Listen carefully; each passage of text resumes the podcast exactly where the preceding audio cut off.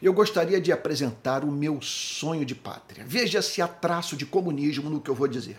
Primeiro, um Estado que respeite os direitos sociais do povo brasileiro. Segundo, acesso universal à educação pública decente. Terceiro, acesso universal à saúde pública de qualidade. Quarto, pleno emprego salários dignos, jornadas de trabalho que permitam ao trabalhador ter tempo para a família, a natureza, a leitura de bons livros, o intercurso sexual com quem ama, a oração, o culto a Deus, o cuidado da saúde, o contato com a natureza.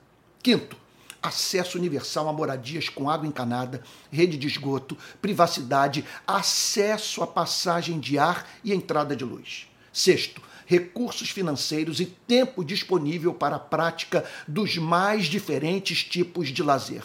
Sétimo, direitos à vida e de ir e vir assegurados. Oitavo, previdência social que não permita nenhum brasileiro, em todas as fases de sua vida e adversidades incapacitantes, ficar à mercê da boa vontade incerta da sociedade. Nono, proteção à maternidade e à infância. Décimo, assistência aos desamparados poder público que não solta a mão de ninguém.